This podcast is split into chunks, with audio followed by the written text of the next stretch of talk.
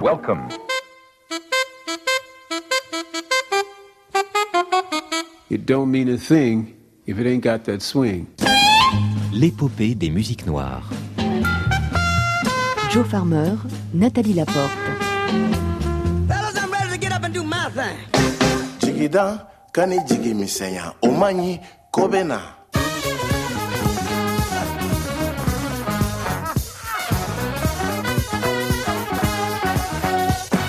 it's okay. You know, it's okay.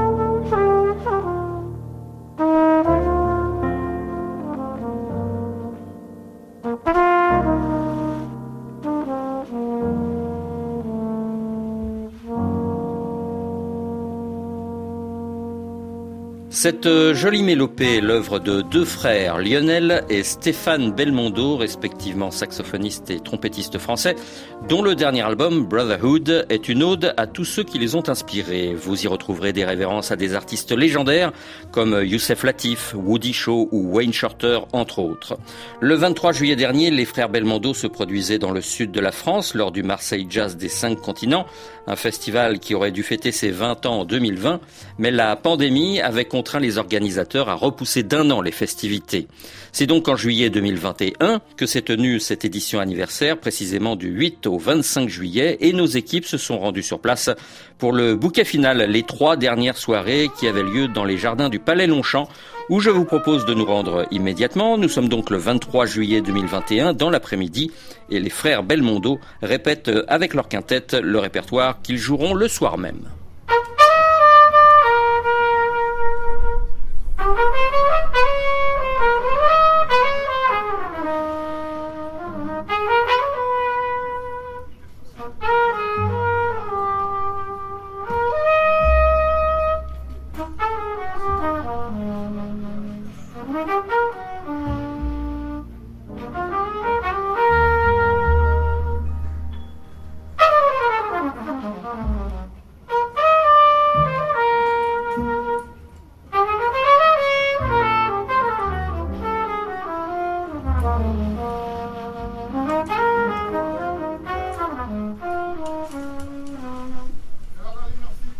C'est à l'issue de ces préparatifs que Lionel et Stéphane Belmondo ont accepté d'évoquer à notre micro leur dernier album, enraciné dans l'épopée des musiques noires.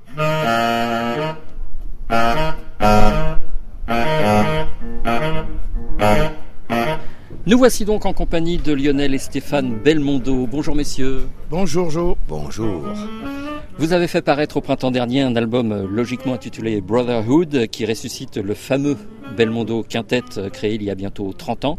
Et chaque fois que vous sortez un album commun, il y a des révérences à de grands compositeurs, euh, tant dans le classique que dans le jazz. Est-ce que la création est nécessairement liée au patrimoine passé ou est-ce qu'elle est instantanée? Alors c'est Lionel qui parle, oui pour ma part, euh, j'attache beaucoup d'importance, euh, pas au passé mais aux choses qui ont été bien faites. Mes influences sont des gens, évidemment, que je trouve excellents. Ce n'est que mon jugement, bien sûr, mais euh, je me réfère beaucoup à ces gens-là et j'ai beaucoup appris évidemment à ces gens-là. Donc je n'ai aucune honte à dire que je m'inspire de ces grands maîtres. Sur Brotherhood, vous saluez à votre manière de grands noms de l'épopée des musiques noires, dont Wayne Shorter, Youssef Latif, Woody Shaw. Pourquoi avez-vous choisi ces musiciens-là? Ont-ils éveillé en vous une inspiration particulière? Stéphane Belmondo. Alors j'ai composé deux chansons en pensant évidemment à tous ces gens-là. Évidemment, euh, on peut citer Wayne Shorter, Youssef Latif, avec qui on a énormément appris J'en parle, je suis ému encore parce que c'est la spiritualité euh, pure, Youssef. C'est euh, un prophète. On pense fort à lui tout le temps. Il est parti il y a quelques années maintenant. Et on a eu la chance de travailler sur scène pendant 4 ans avec lui. Beaucoup de concerts. Et cette rencontre a changé ma vie. Wayne Shorter, euh, on l'a rencontré à maintes reprises, on a discuté de la musique et notamment d'une certaine Lily Boulanger. Alors peut-être faut-il rappeler qui était Lily Boulanger Oui, alors Lily Boulanger était la jeune sœur de Nadia Boulanger qui a consacré une grande partie de sa vie puisqu'elle est morte à 89 ans. Et elle a eu des élèves comme euh, Leonard Bernstein, le compositeur et chef d'orchestre. Elle a eu Gigi Grice, saxophoniste alto.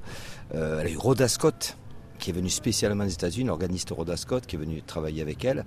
Et Lily Boulanger, la jeune sœur, qui est morte euh, à l'aube de ses 24 ans, qui nous laisse euh, un patrimoine colossal, parce qu'elle a composé plus de 80 œuvres à 24 ans, donc c'est énorme. Et c'est vrai qu'en découvrant le, les notes, j'entendais vraiment euh, quelque chose qui m'était très proche. Notamment, j'entendais John Coltrane, John Coltrane dedans, Wayne Shorter, aussi Bill Evans, j'entendais plein d'influences comme ça. Je me suis dit, mais comment c'est possible? Et donc, pour revenir à votre question, en rencontrant Wayne Shorter, on a discuté Lee Boulanger et il m'a dit que Lee Boulanger avait changé beaucoup de choses dans sa musique, et que dans les années 60, les structures avaient été changées dans sa musique. Il avait inventé quelque chose grâce notamment à cette jeune femme. Voilà, Lydie Boulanger. Il y a un autre bel hommage, c'est celui rendu au pianiste Bill Evans, qui est à l'initiative de cette composition? Là, c'est encore Lionel, parce qu'en fait, il y a deux ans en arrière, on m'a commandé un hommage à Maurice Ravel, le compositeur Maurice Ravel. Et je m'étais amusé, comme le faisait Jean-Sébastien Bach, à prendre les lettres et les transformer en notes. C'est-à-dire qu'on sait déjà que A, B, C, D, E, F, G forment La, Si, Do, Ré, Mi, Fa, Sol. Et si on continue, par exemple, si on fait ça sur Bill Evans, il y a le B qui est un Si, mais le I, il faut aller beaucoup plus loin. On fait A, B, C, D, E, F, G, H, I, et on compte là jusqu'à arriver à la bonne note. Voilà. Et donc, je me suis amusé à faire cet exercice. Et là, j'étais très étonné parce que je me suis rendu compte que leur nom correspondait à leur composition. C'est-à-dire que Bill Evans, il aurait pu composer cette mélodie-là. Sur Wayne Shorter, pareil. Sur Youssef Latif, la même chose. Sur Woody Shaw, on entend la musique de Woody Shaw. En plus, c'est une mesure composée un 5-4, donc rajouter un temps à la mesure à 4-4, qui était euh, assez courant dans sa musique. C'est assez extraordinaire. Quoi. Donc, dans le disque, on a gardé ces compositions-là qui étaient le, mieux pour nous, où on se sentait le plus à l'aise. Mais j'avais écrit aussi sur Freddie Hubbard, le trompettiste, j'avais écrit aussi sur euh, John Coltrane, le saxoniste, Pharoah Sanders aussi, le saxoniste. Qu'est-ce que j'avais fait encore? Michael Tanner, le pianiste qui jouait John Coltrane, etc. Donc on a encore quelques compositions de côté. Et finalement, cet exercice euh, est devenu quelque chose de, très musical. Au départ, je pensais que ça allait euh, rester à l'état d'exercice. Et en fait, euh, c'est incroyable. Sur le disque, nous avons Youssef, Latif, qui a été donc évoqué, une composition de Bill Evans, une composition pour Woody Shaw et pour Wayne Shorter. C'est ce qui me fait le plus plaisir parce qu'il est vivant et qu'on peut rendre hommage de son vivant, c'est encore mieux. Quoi. Voilà.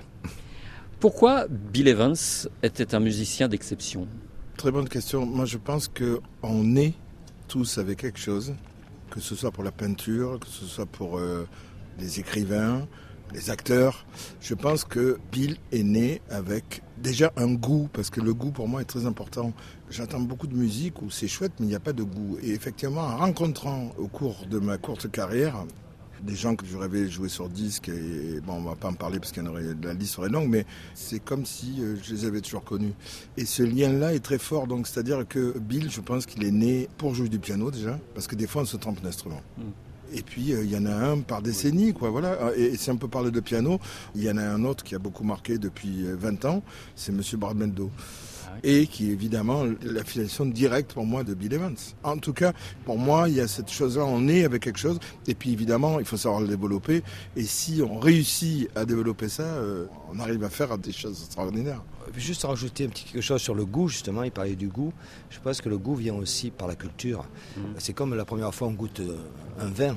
Euh, on comprend rien, et puis on nous explique, on nous donne des clés, on nous explique en arrière-bouche ce qu'on peut avoir, ce qu'on peut ressentir, etc.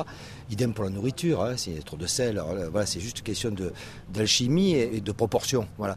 Et je pense que le goût, ok, le truc qui naît de Bill Evans, par exemple, si on parle de Bill Evans ou d'autres, ou Tenus Monk, ou des gens qui sont nés comme ça, certes, c'est une chose, mais après, il y a quand même beaucoup de travail, d'écoute, de culture.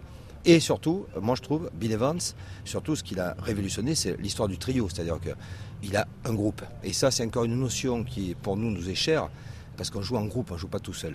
On n'a pas des gens qui nous accompagnent, on a des gens qui jouent avec nous. C'est un peu la différence, voilà. Stéphane Belmondo. Voilà, encore une fois, parler d'émotion, parce que c'est le plus important.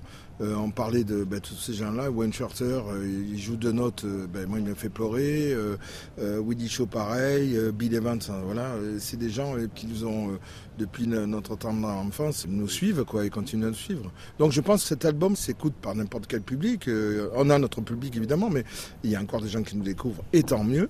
Et c'est par l'émotion. J'ai écrit deux chansons, donc une pour mon papa et une pour. Alors, le titre s'appelle Prétexte, et justement, ça réunit, justement, je pense, Prétexte, c'est bien le mot, ça réunit toute la musique euh, qu'on écoute et que les gens peuvent écouter euh, dans le monde entier.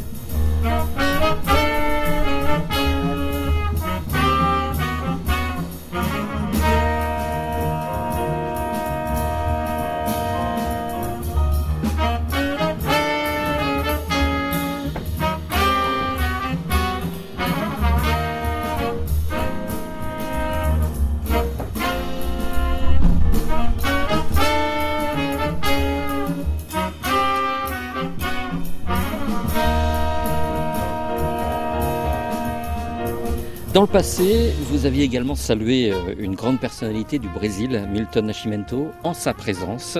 Quel souvenir gardez-vous euh, de cette collaboration? Oh ben, d'un homme d'une complexité extraordinaire et d'une simplicité tout autant. Milton, c'est un enfant qui rêve toujours, qui a toujours des rêves, qui s'extasie devant, devant rien du tout. Euh, Quelqu'un passerait à côté, euh, euh, lui non, lui là, là. il voilà. Un- Youssef, pareil, hein, d'ailleurs, c'est la même chose. hein, ce sont des enfants. hein. Je me souviens de Youssef qui parlait à- aux arbres pendant une heure. il communiquait avec les arbres, il sentait l'énergie. Euh, Milton, c'est pareil. Et Milton, justement, on parlait encore tout à l'heure de goût, etc. Évidemment, il a que ça.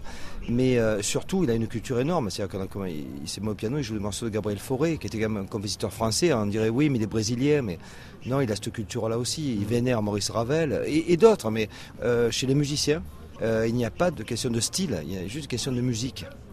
Et ce qui est beau, et, de se faire plaisir à faire quelque chose qui est beau ensemble. Voilà, c'est juste ça qu'il faut regarder. Après, on a parlé de jazz. Bon, Youssef disait, vous pouvez pas quand même me dire que on peut définir cette musique avec quatre lettres.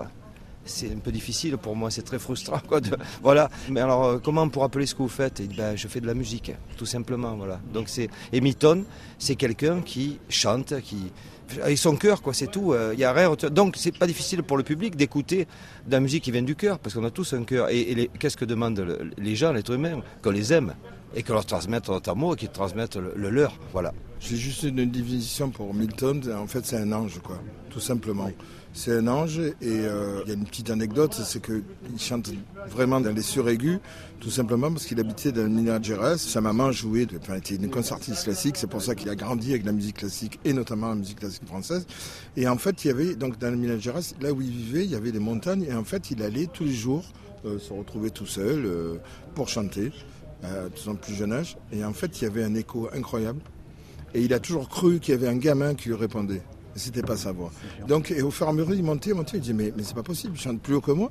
Pourquoi il chante plus haut que moi? C'est incroyable. Il a trouvé cette voix-là dans le suraigu parce qu'il a toujours cru que. Et je pense qu'il y croit encore à moitié. C'est ça qui est incroyable. Et si je peux rajouter quelque chose sur Milton, une autre anecdote, euh, c'est qu'à un moment donné, il a commencé à muer. Et donc, il est allé voir sa maman en lui disant euh, Je comprends pas ce qui se passe, etc. Et elle adorait tellement sa voix qu'elle lui a dit Écoute, il faut absolument pas que tu perdes ta voix parce que tu sais, chanter dans l'aigu, c'est la, la voix des anges. Si tu chantes trop grave, c'est la voix des hommes. Et les hommes, c'est le diable. Il a toujours eu peur de, de redescendre, les hommes, les hommes sont des diables. Il faut que tu gardes cette voix d'ange. Donc il a tout fait pour préserver cette tessiture qui est énorme. Enfin, il n'y a que lui qui peut chanter aussi aigu euh, avec un son magnifique. Quoi. Voilà, c'est drôle comme histoire. Il nous a raconté ça, ouais. Voilà.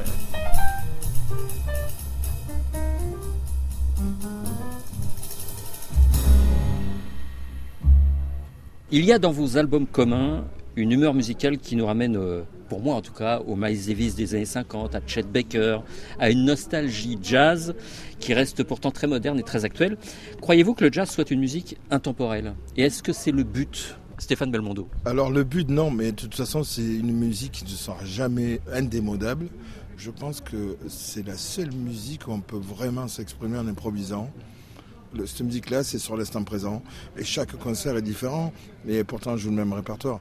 On joue avec ce que nous renvoie le public. Et, donc cette musique-là, je pense qu'elle n'est pas ailleurs. Enfin, ce sentiment d'indémodable, euh, non, au contraire, c'est le passé du futur et le futur du passé pour moi, la musique de jazz. Wayne Shorter dit souvent que euh, la musique qu'il produit, c'est le reflet d'une époque. Est-ce que vous avez le sentiment que Brotherhood reflète notre époque? Oui, dans le sens, euh, mon frère était en train de parler justement de cet échange entre le public et nous, je veux dire, à la limite, finalement, peu importe ce qu'on va jouer, c'est ce qu'on va donner, ce qu'on va échanger avec les gens qui va faire la différence. Je pense que on n'est pas obligé de jouer à cette époque-là une musique contemporaine parce qu'on a eu 15 000 euros de subventions. Hein, on n'est pas obligé de créer quelque chose qui va faire plaisir à, quelques nantis parce qu'ils ont donné un peu d'argent pour faire ça. C'est un peu ce qui se passe depuis malheureusement trop longtemps, je pense. Je pense qu'il faut juste monter sur une scène pour partager quelque chose. Et on pourrait jouer au cœur de la lune ce soir avec le cœur et avec du son et avec euh, culture. Les gens seraient heureux. Il n'y a pas de honte euh, à faire ça. Et je pense que cette musique a toujours été, c'est toujours passé comme ça. C'est-à-dire que c'est la seule musique improvisée dans le monde. Moi, je pensais que la musique indienne, par exemple, était libre. Et en fait, elle l'est pas du tout. Donc à l'école, on apprend petit à petit les, les onomatopées, tout, nunya, mana, nina, minana. Voilà. Alors les petits, ils ont des ragas. Ça commence par trois sons, et puis c'est quatre, et puis c'est cinq, puis à la fin, on se retrouve avec une complexité incroyable. Mais c'est tout un parcours d'une vie. C'est vraiment très, très, très précis. Et eux n'improvisent pas en fait. Ils font des séquences qui sont de plus en plus longues. J'ai appris ça il y a peu de temps. Moi, je croyais voilà, que c'était ça. L'Afrique, c'est un peu la même chose. Ils ont leur code sur les tambours, etc.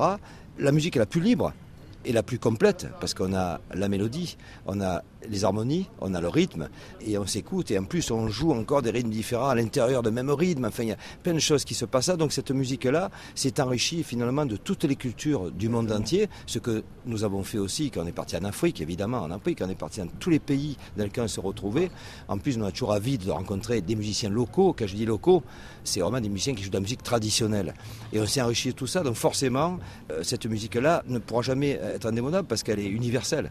C'est une musique universelle. Voilà, parce qu'on se retrouve avec les gens du pays, on partage quelque chose avec eux. En fait, oui, le jazz, pour dire le jazz, bon, c'est une réunion justement de toutes les musiques du monde entier, les musiques traditionnelles, très important. hein. On peut jouer ça en orchestre symphonique, en duo, en solo. en- C'est assez extraordinaire d'ailleurs quand on y pense. Avant de se quitter, j'aimerais que vous me parliez du quintet actuel. Donc il y a Lionel et Stéphane Belmondo, mais qui d'autre? Il y a au piano un très grand pianiste et un ami depuis euh, maintenant euh, une trentaine d'années. C'est Monsieur Eric Linini, belge, voilà, italo-belge. C'est important parce qu'il cuisine les pâtes plutôt comme un Italien que comme, un belge.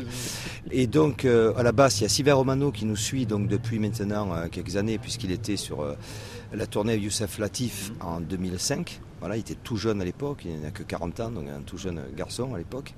Magnifique. Et l'incroyable, euh, l'unique Tony Rabson qui vient de Antananarive, batteur incroyable. Et lui aussi, justement, on parle de la musique du monde.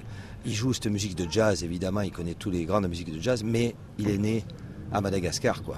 Voilà, il est né cette île-là, donc il emmène quelque chose qui est différent du son d'autres batteurs euh, qui ont d'autres codes. Voilà, c'est Oui, ça.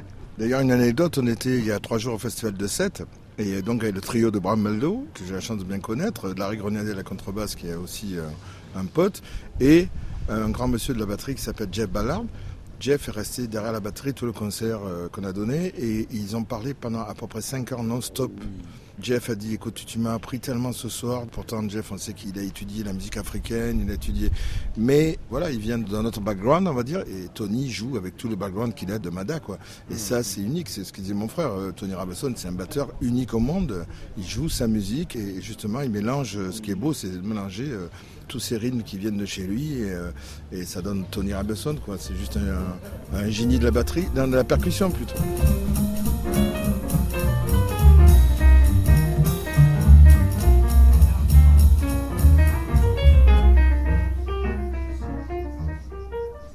Est-ce que quand vous avez un batteur comme ça derrière vous, ça vous bouscule dans votre manière euh, d'appréhender la musique? Est-ce que ça change quelque chose même dans votre interprétation? Oui, absolument. Enfin, moi, à son contact, je fais beaucoup de progrès parce que c'est pas quelqu'un euh, qui va jouer euh, le rythme pour jouer le rythme.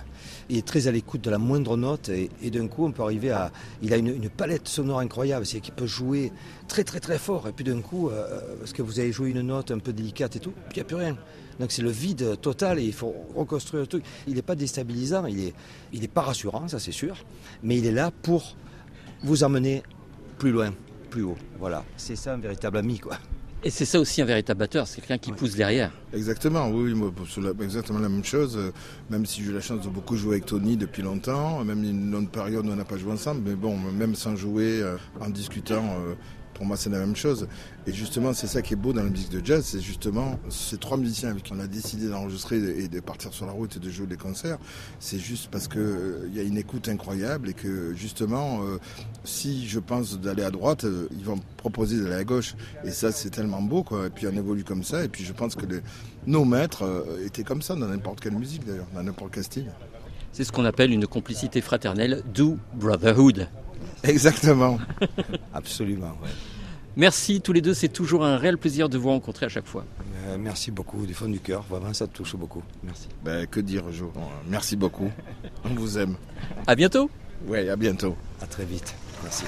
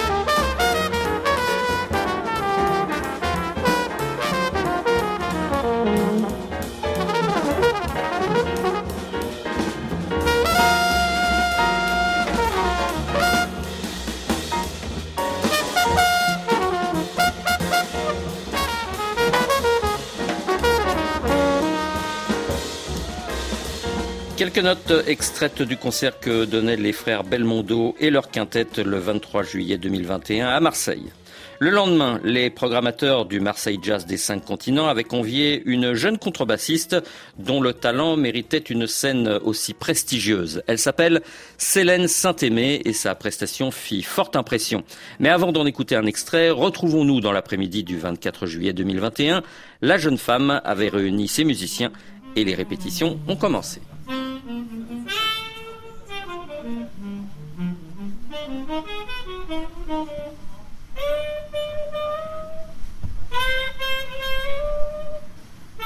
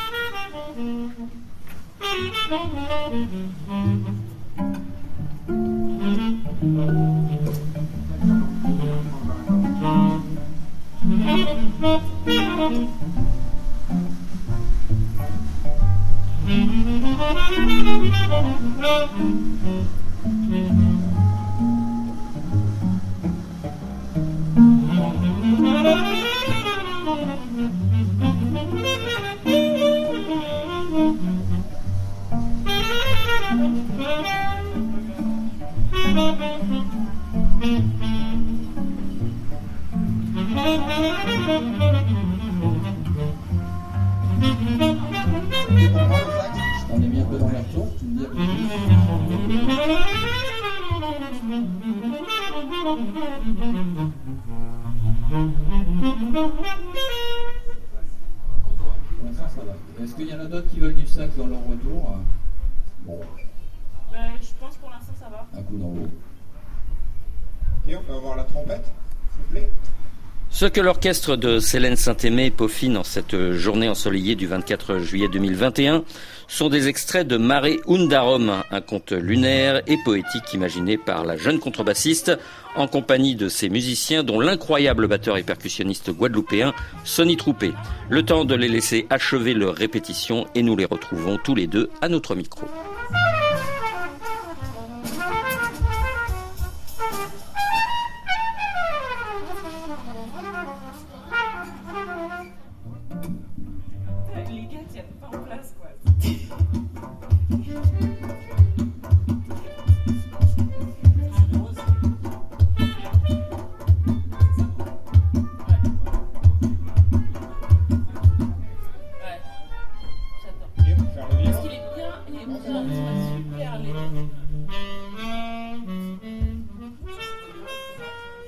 Comme je vous l'annonçais il y a un instant, je suis donc maintenant en compagnie de Célène Saint-Aimé et Sonny Troupé. Merci d'être avec nous. Merci à toi, Joe. Merci à toi. Comment vous êtes-vous rencontrés tous les deux? Je pense qu'on s'est rencontrés à la suite euh, d'un texto que j'ai envoyé à Sonny. Je lui ai dit ouais, j'aimerais vraiment beaucoup jouer avec toi. Est-ce que tu serais dispo pour être dans mon groupe? Et voilà, on a fait plusieurs euh, concerts expérimentaux, tests, des sessions, des répétitions, et puis voilà, ça s'est fait comme ça. Célène euh, Saint-Aimé, qu'appréciez-vous dans le jeu de Sonny Troupé? J'aime sa liberté, sa créativité et aussi ses choix rythmiques qui sont vraiment euh, intéressants. Et puis surtout, le rapport qu'il a avec la tradition de son instrument qui me touche beaucoup. C'est vrai que vous avez des rythmes, Sonny Troupé, des fois assez euh, particuliers qu'on ne connaît pas très bien quand on parle de batteur ou de percussionniste. Vos racines caribéennes, dirons-nous, jouent forcément sur votre manière de jouer euh, du ka, du tambour ka et de la batterie. Ben, c'est exactement ça. Euh, et on ne se refait pas. Je viens de, de la Guadeloupe, là où il y a la musique traditionnelle gros ka effectivement, tout ce que je fais, même si ça n'est pas de la musique traditionnelle, voilà, il y a quelque chose qui transpire de cet ordre-là, en fait, tout simplement. Et euh, je ne le nie pas, je fais avec et je cultive cela à côté de justement toutes les autres musiques que je peux rencontrer. Qu'est-ce qui vous attire dans la musique de Célène Saint-Aimé? Ce qui m'attire dans la musique de Célène, c'est marrant, je viens d'entendre sa réponse et je dirais exactement la même chose euh, qu'elle a dit à mon propos en fait. Elle a une manière très libre d'aborder la musique, de penser les choses comme une liberté absolue, tout en ayant une idée très claire d'où elle veut aller ou même d'où elle souhaite amener les musiciens en fait. Et moi c'est ce que j'apprécie le plus, c'est le fait de pouvoir s'exprimer tout en respectant ses choix euh, de couleurs en fait. Célène Saint-Aimé, euh, est-ce que vous pouvez nous parler un petit peu de vous euh, Votre parcours est étonnant. Est-ce que vous pouvez nous rappeler comment vous avez débuté? Alors j'ai découvert la musique euh, au festival Django Reinhardt à Samoa-sur-Seine à côté du village où j'ai grandi, qui est Bois-le-Roi, en France, en Seine-et-Marne.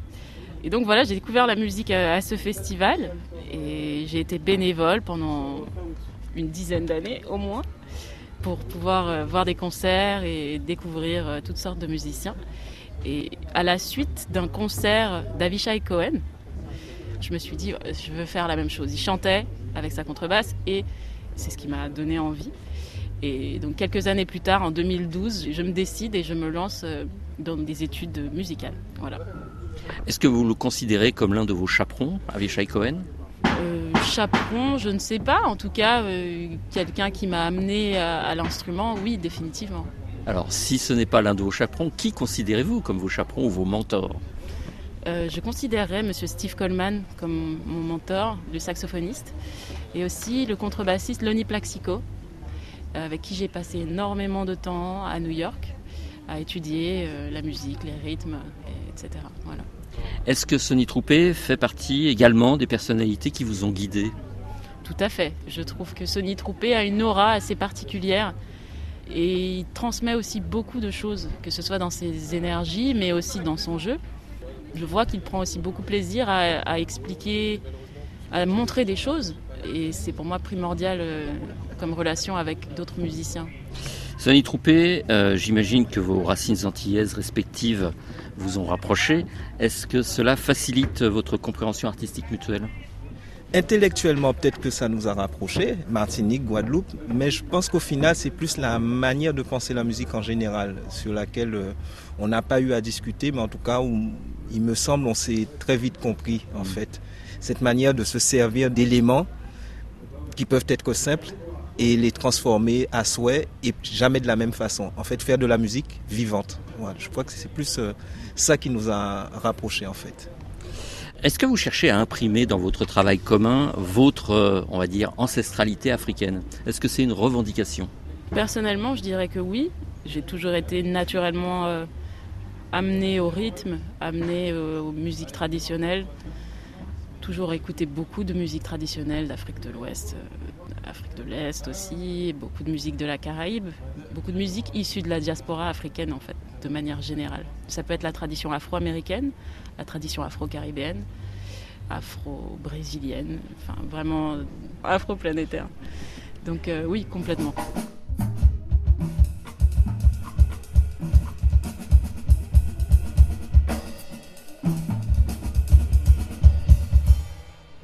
Célène, votre père est martiniquais, votre mère est d'origine euh, ivoirienne. Est-ce que vous tenez à faire apparaître ces racines-là dans votre musique? Ben, Je tiens pas à les faire euh, apparaître, elles apparaissent, puisque j'essaie de coller le plus à, à, qui je suis, dans la musique comme dans la vie. De fait, ces racines-là sont omniprésentes. Je vous pose cette question car les Afro-Américains n'hésitent pas à mettre en avant leur euh, identité culturelle. J'imagine que vous avez ressenti cela euh, aux côtés par exemple de Steve Coleman quand vous étiez à New York Oui, tout à fait. Et c'est quelque chose qui me plaît beaucoup. C'est vrai que je me retrouve aussi beaucoup là-dedans. C'est vrai que j'ai appris, je lui dois toute mon éducation musicale. C'est énorme pour une jeune musicienne que je suis. Donc je suis éternellement euh, reconnaissante de son aide. Il y a plusieurs choses qui se trament en fait. On le voit visuellement, par exemple, il peut avoir une idée rythmique, la donner au batteur, et puis se tourner vers le bassiste, lui donner une autre ligne, et il y a un système de polyrythmie qui se crée, et des lignes qui se superposent et qui s'enchaînent et qui se mêlent, etc. Et il m'a fallu quand même une bonne année à suivre le groupe, à participer à des résidences à Los Angeles, à Détroit, à Chicago, New York, à Cuba, à Paris. Une bonne année d'observation vraiment où j'ai juste, je me suis assise, j'ai regardé, je ne saurais même pas vous dire combien d'heures de concert pour essayer de comprendre ce qui se passe. Donc euh, une longue observation et oui, au bout d'un moment, on arrive à se dire voilà, la batterie a joué tel rythme, euh, la basse tel rythme, le saxophone et même parfois à la fin de concert dans laquelle j'étais auditrice. Euh, Steve pouvait me dire Tu te souviens de ce qu'on a joué Tu peux me rechanter toutes les lignes. Et tu fais le tempo avec le pied, tu chantes la voix du saxophone et tu clapes la batterie. C'était à chaque fois des écoutes attentives. Cette année-là d'écoute et d'observation vraiment a été fondamentale. Est-ce que vous vous en servez aujourd'hui de cette écoute-là? Je vous regardais tout à l'heure répéter euh, avec vos musiciens et notamment le travail que vous faisiez avec Sonny Troupé, où vous lui demandez d'appuyer sur certains rythmes, sur le cas, d'être un peu plus libre à d'autres moments. Est-ce que ce travail avec Steve Coleman est imprimé finalement dans euh, le jeu que vous produisez maintenant euh, sur scène avec vos musiciens et notamment Sonny Troupé? Oui, je dirais complètement, à une échelle différente, avec une influence différente. Puis voilà, il y a ma personnalité dans ce que j'ai vu de Steve, que j'intègre et que je ressors, mais c'est mon éducation finalement, donc euh, c'est ce que je connais, c'est ce dans quoi je me sens la plus à l'aise. Rythmiquement, c'est difficile de travailler avec euh, Célène Saint-Aimé? Non, c'est pas difficile. Euh, ça demande du travail, mais ça n'est pas difficile. Le travail en soi, c'est juste de l'exercice.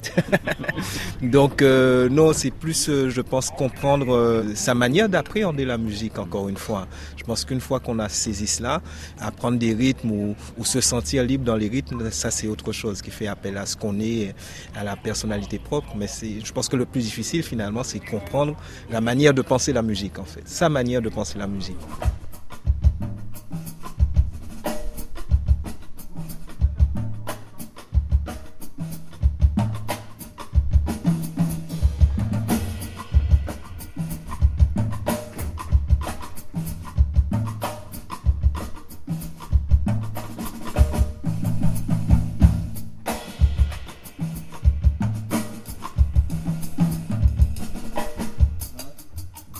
Sonny Troupé, vous avez aussi souvent côtoyé euh, de grandes personnalités afro-américaines. Je pense à Kenny Garrett, Reggie Washington, Lisa Simone, David Murray.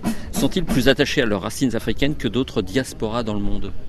Je sais que les gens avec qui j'ai travaillé sont attachés à leurs racines africaines, sont attachés à, à ce qu'ils ne connaissent pas en fait, ou ce qu'ils souhaitent découvrir d'eux-mêmes surtout euh, aux États-Unis, on a coutume de dire que bon, la batterie, ce sont les États-Unis, mais qu'ils ont peut-être un peu perdu le tambour. Et je ressens en fait chez eux que ils veulent retrouver ce tambour qui est en nous tous en fait. Et ça, c'est clair. Vous avez aussi votre propre carrière, euh, Sonny Troupé. Euh, comment va votre quartet? Et je crois même que vous avez lancé un collectif. Alors peut-être pas vous. Vous êtes plusieurs à avoir lancé un collectif qui s'appelle Begin Jazz. Est-ce que vous pouvez nous parler de ce projet-là? C'est à l'initiative des frères Boutan, Thomas Boutan et Emmanuel Boutan, euh, qui ont le Begin Jazz Festival en Martinique. Et euh, le Covid euh, fait ce qu'il a à faire. Et de cela est sorti le fait qu'on ne pouvait pas avoir de concert. Du coup est née une résidence avec huit musiciens qu'ils ont choisis. J'ai envie de dire huit vraiment personnalités qu'ils ont choisi afin de revisiter euh, des standards de la musique caribéenne et aussi créer.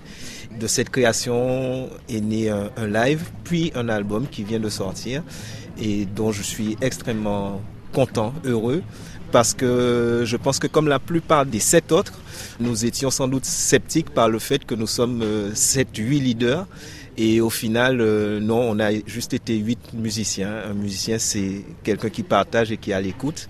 Et du coup, euh, cet album euh, ressemble à aucun d'entre nous, mais il ressemble à nous huit en fait. Et donc, ça, je pense que c'est une expérience qu'on vit assez rarement, malgré le fait qu'on partage tout le temps la scène avec d'autres. Donc, très heureux que cet album ait pu voir le jour. Quant à vous, Célène Saint-Aimé, votre album, Mare Undarom, est disponible depuis septembre 2020. Comment a-t-il été reçu par le public? Les retours sont plutôt positifs, sont positifs même. Donc c'était une belle surprise. Il a été bien accueilli, ce disque. Et j'en suis très contente. Je suis agréablement surprise de l'accueil, même du résultat. Donc c'est génial, vraiment une belle surprise. Faut-il le voir comme euh, un voyage musical, un conte poétique? Oui, à vrai dire, euh, chacun est propre d'en faire libre usage, de le voir comme il le souhaite. Je donne pas de notice, donc euh, tout le monde est libre de le recevoir comme il le souhaite.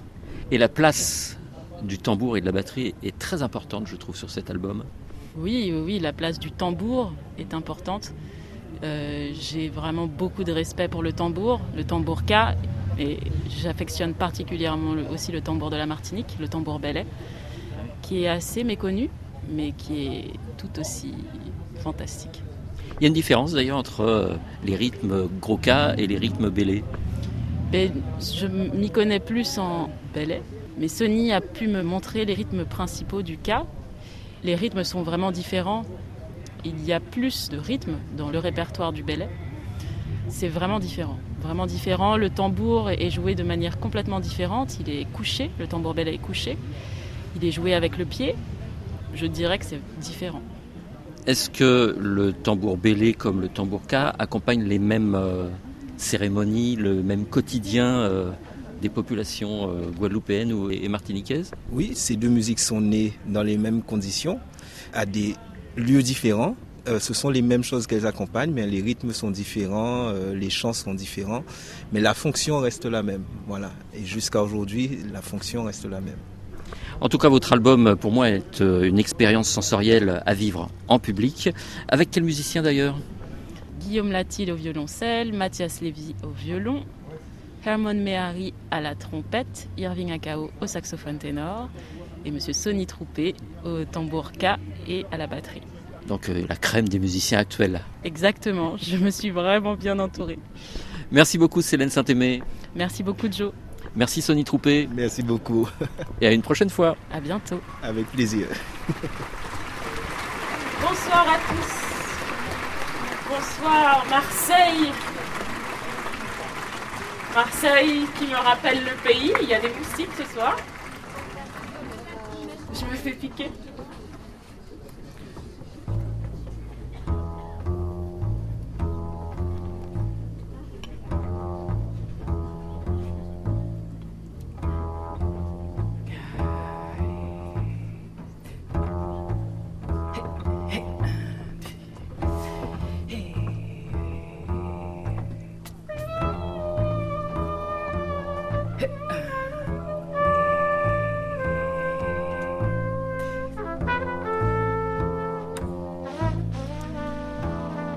À mi-chemin, il est trop tard pour faire demi-tour.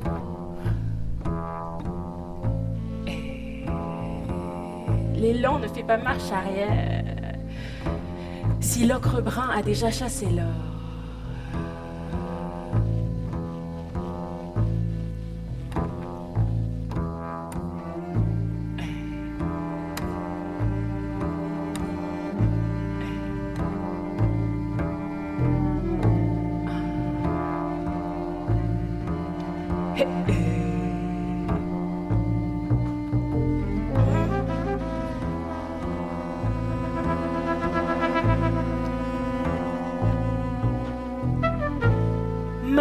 Par cette nouvelle robe pourpre sans dentelle.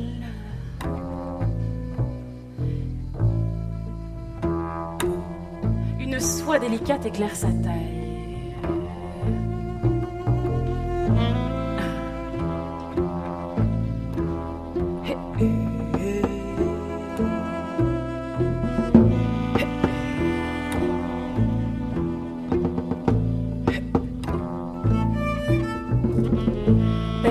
grand.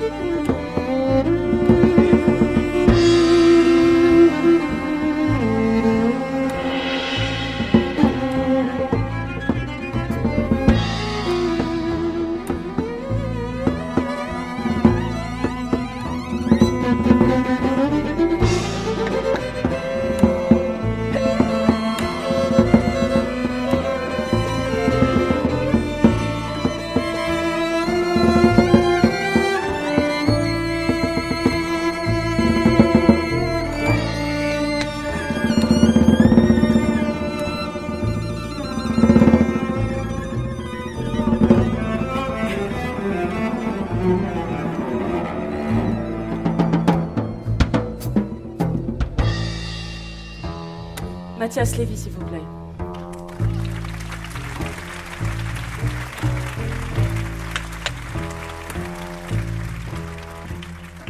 Cet écho du concert de Célène Saint-Aimé a donc été enregistré à Marseille le 24 juillet dernier lors de l'édition 2021 du Marseille Jazz des cinq continents qui s'est tenue du 8 au 25 juillet dans la cité phocéenne avec euh, une programmation audacieuse qui réunissait des musiciens de tout pays Cuba, la Syrie, le Nigeria, les États-Unis, la France et Israël par exemple.